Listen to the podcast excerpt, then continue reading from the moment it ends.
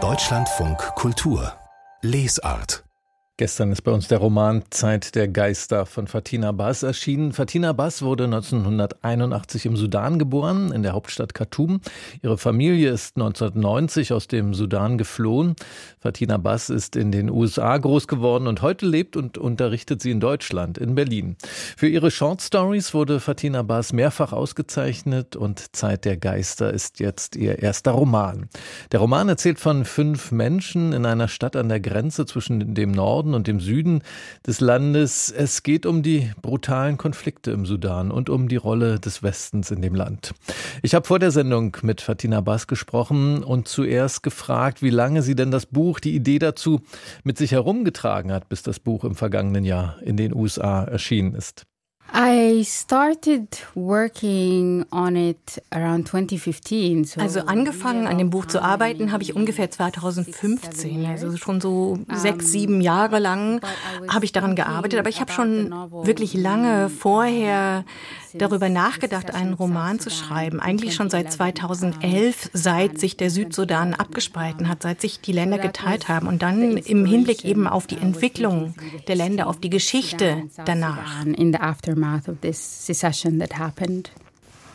Das ist ja dann wirklich eine lange Zeit. Und äh, was hat Sie da so lange beschäftigt? Beziehungsweise gab es irgendwann so einen Clou oder einen Dreh, den Sie gefunden haben, wo Sie gedacht haben, auf die Weise kann ich diese Geschichte erzählen?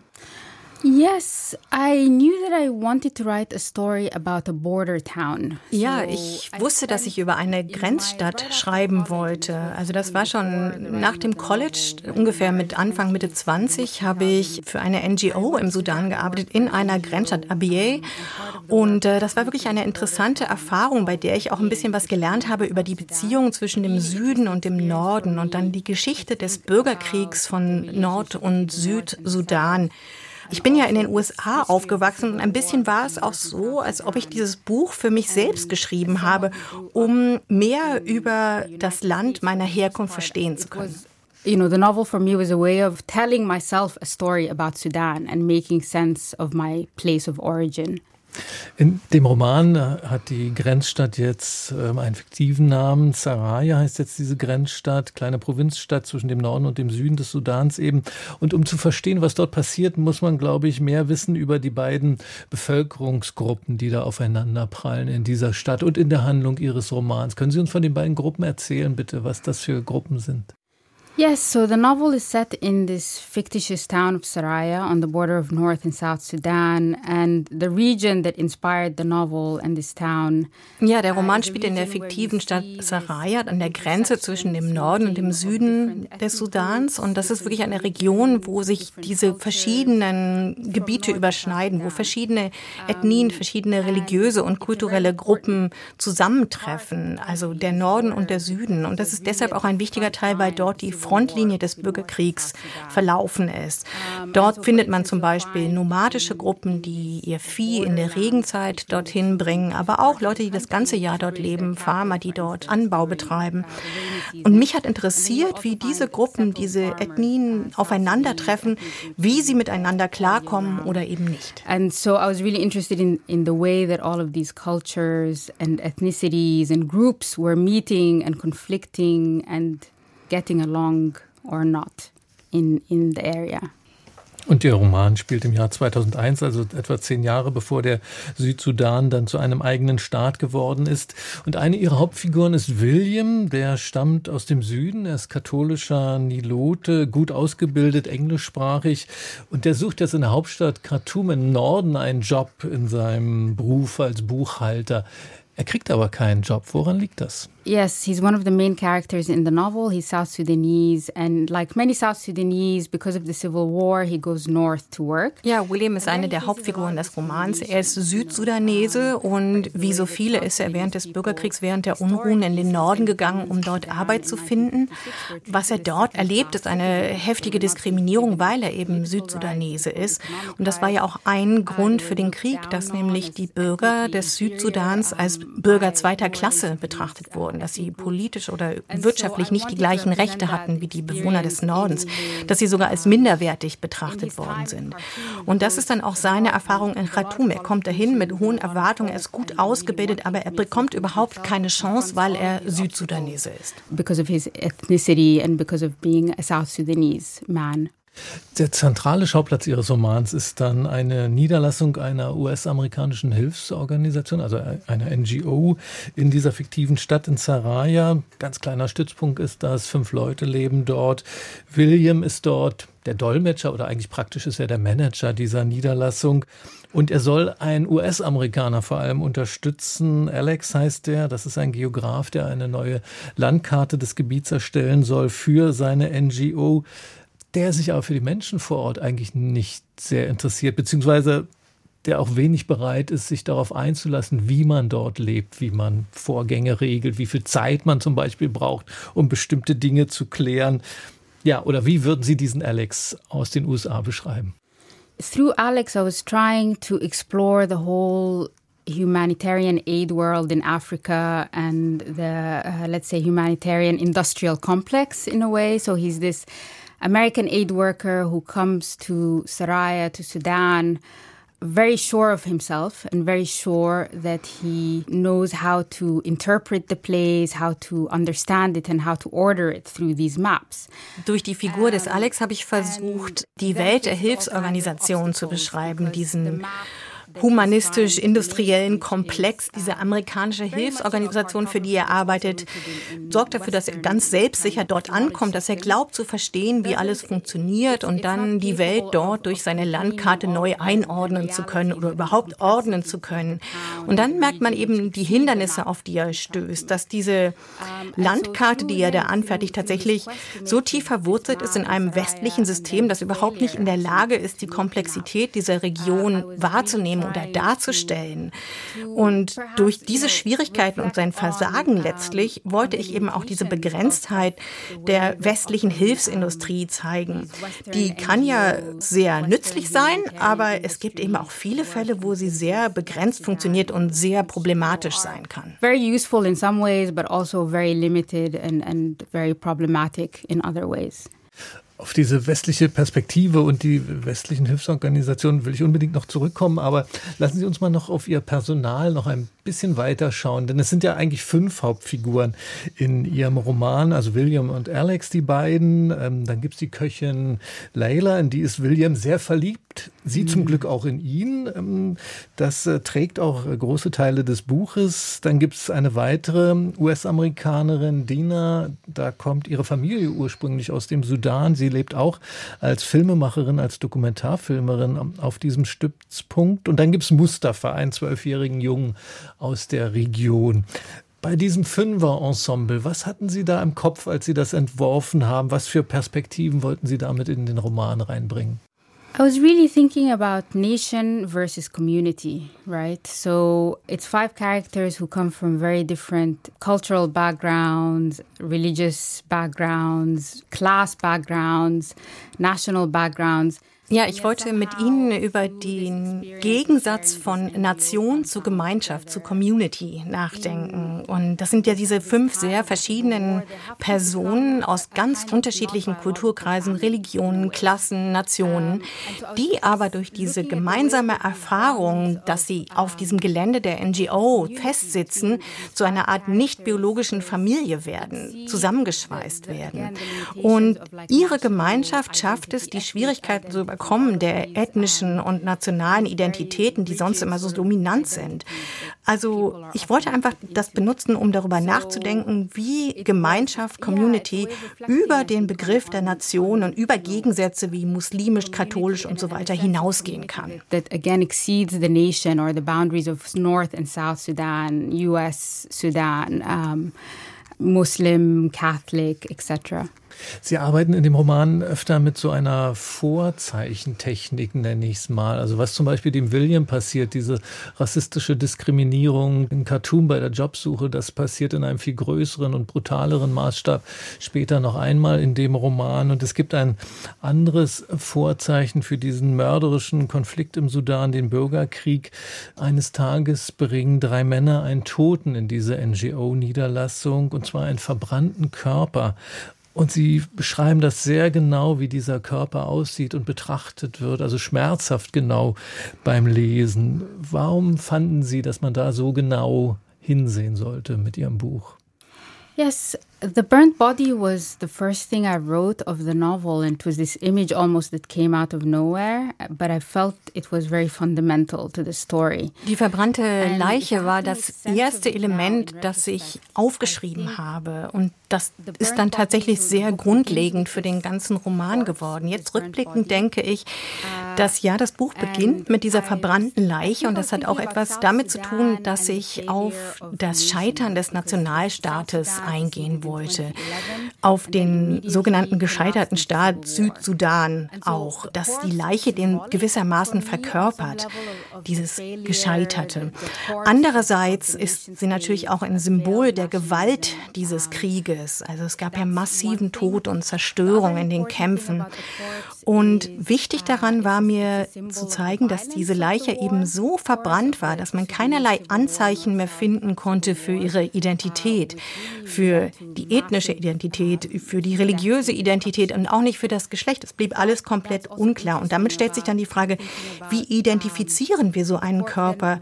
Wozu gehört dieser Körper und welcher Gruppe kann man ihn zuordnen? Das sind einige Fragen, die dieses Bild stellt. How do we know how someone belongs to this group or to that group?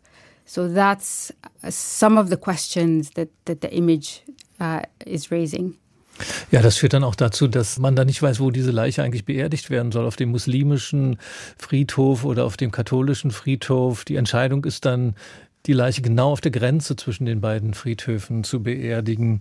Und dieser, ja, dieser tote Körper nimmt schon vorweg, was dann an Grausamkeit passiert in ihrem Roman, als der Konflikt offen ausbricht, als Milizen aus dem Norden die Einwohner in Dörfern aus dem Süden überfallen, die Einwohner vertreiben, aber sie zum Teil eben auch umbringen und ganze Familien in ihren Häusern verbrennen. Auch das schildern sie in der Erzählung einer Geflüchteten aus einem solchen Dorf. Wie ging es Ihnen beim Beschreiben solcher Szenen? They were very difficult to write and difficult to read the accounts, the eyewitness accounts, as the background research for the novel. And I knew, of course, about the atrocities that were committed during the North South Civil War, particularly against South Sudanese civilians. Das war wirklich sehr schwer zu schreiben, aber es war auch sehr schwer, die Erzählungen der Augenzeugen zu lesen, die Berichte über diese Taten. Ich wusste ja, dass es sich um schreckliche Ereignisse, einen schrecklichen Krieg gehandelt hat, aber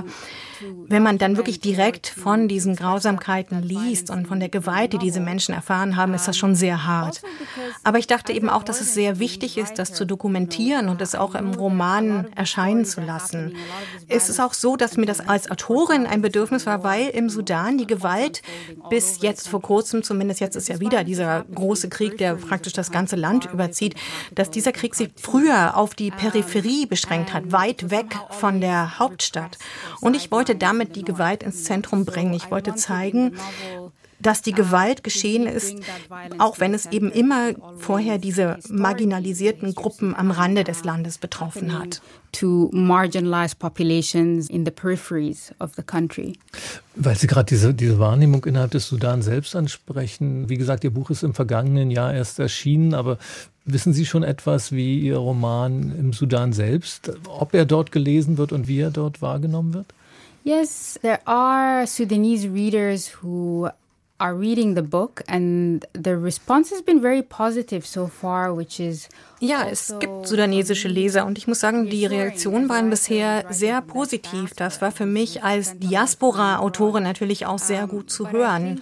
Also man denkt aber insgesamt sehr viel über diesen Nord-Süd-Krieg nach, jetzt wo der Krieg das ganze Land überzieht. Und die Reaktionen haben das auch wieder gespiegelt, dass man eben sieht, der Krieg geht weiter jetzt auch im Norden. Das ist jetzt Thema im Zentrum des Nordsudans, dass die nordsudanesische Gesellschaft sich damit befassen muss, wie der Krieg alles zerstört. Und im Süden geht es ebenfalls weiter. Also man kann sagen, der Bürgerkrieg geht eben weiter. But also, you know, South Sudan is also going through conflicts and tensions and has also experienced the civil war.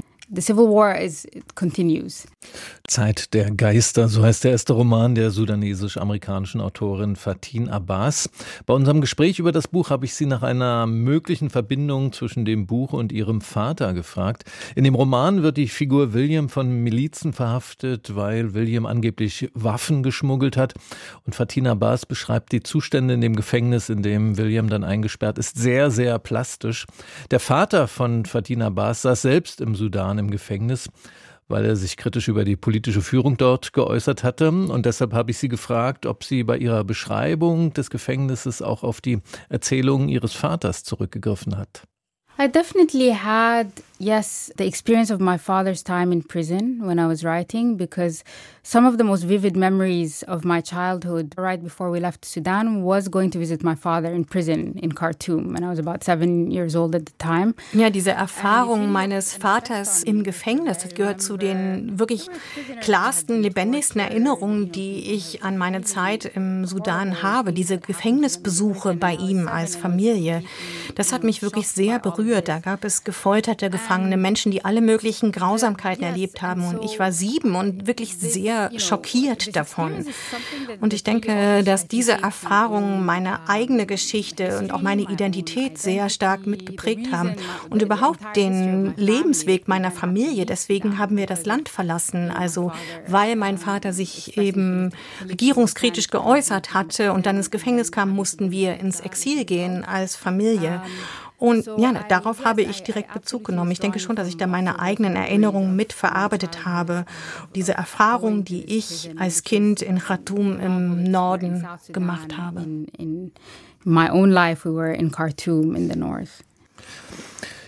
Ihr Roman erzählt ja am Beispiel des Sudan von Grenzen, die zwischen Menschen gezogen werden, von Benachteiligungen zwischen Menschen, von Macht über andere Menschen, von der Gewalt, die daraus entsteht. Und es erzählt eben auch, da waren wir vorhin schon mal kurz anhand dieser Figuren aus dem Westen.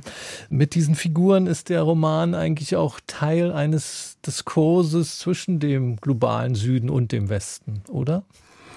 Uh, yes, I would say so. I think, you know, that's why you have these characters like Alex and Dina, who's like me, she's a diasporic Sudanese American. Ich würde sagen, ja. Deshalb habe ich auch die Charaktere Alex und Dina mit dabei. Dina, die ja wie ich eine diasporische Amerikanerin ist und denke tatsächlich viel über den Nord-Süd-Konflikt nach und stehe ja selbst irgendwie dazwischen. Also es ist schon eine wichtige Frage, wie man über den globalen Süden schreiben kann und ihm gleichzeitig gerecht werden kann. Deswegen tauchen auch Alex und Dinas Perspektiven auf. Dina, die ja dort als Filmemacherin hingeht und sozusagen drauf schaut. Also diese Fragen sind mir immer sehr präsent. These questions are very much at the forefront of my mind, yes. Und dieser Diskurs zwischen eben dem globalen Süden und dem Westen oder dem Norden, um es mal so grob zu sagen, der ist ja im Moment besonders schwierig gerade wieder, gerade auch in Deutschland und besonders nochmal, was den Blick auf Israel und aktuell Gaza angeht. Wie nehmen Sie das eigentlich wahr hier in Berlin?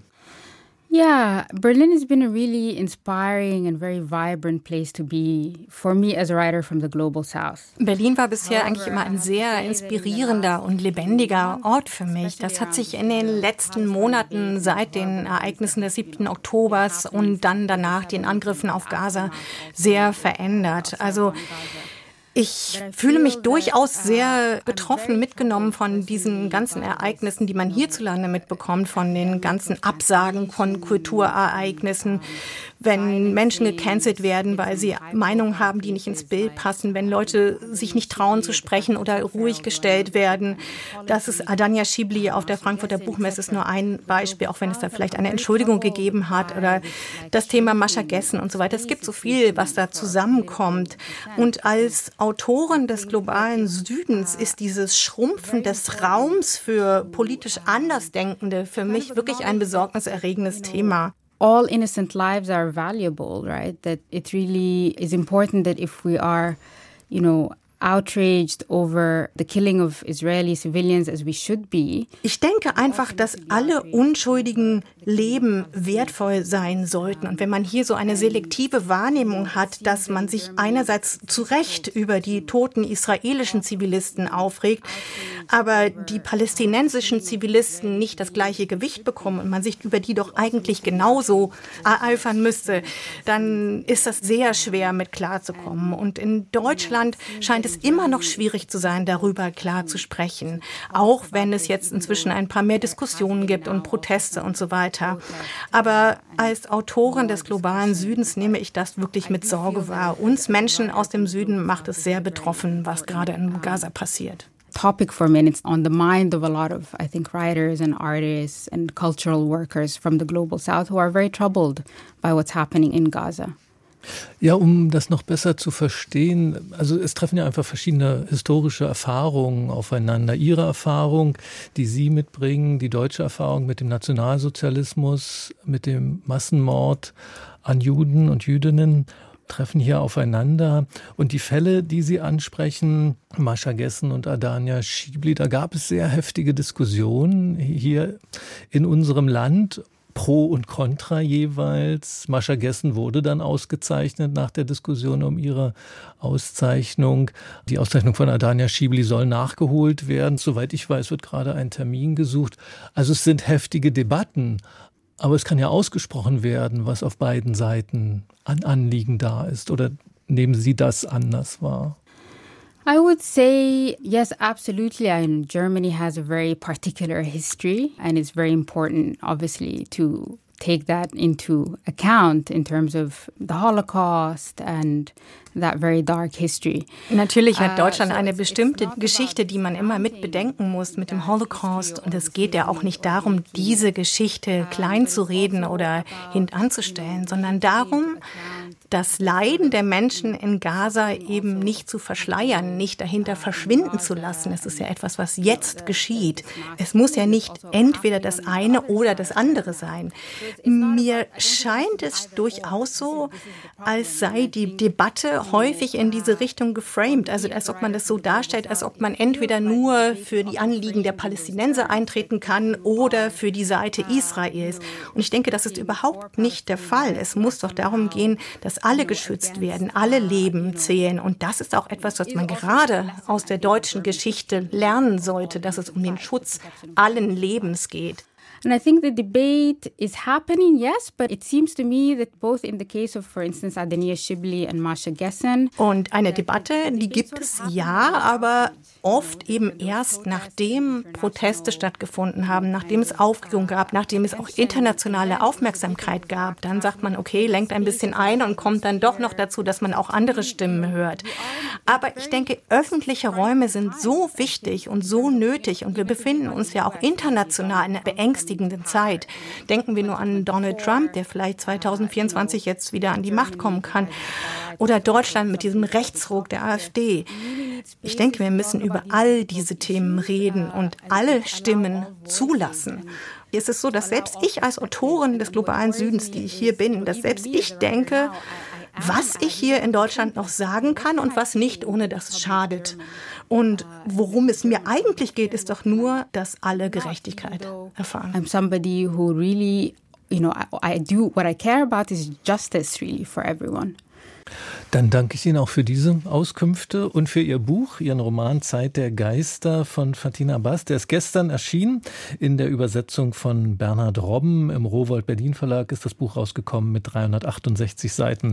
26 Euro ist der Preis. Thank you very much for joining us. Thank you. Thank you so much. Und vielen Dank an Marei Amia. Sie hat unser Gespräch hier im Deutschlandfunk Kultur übersetzt.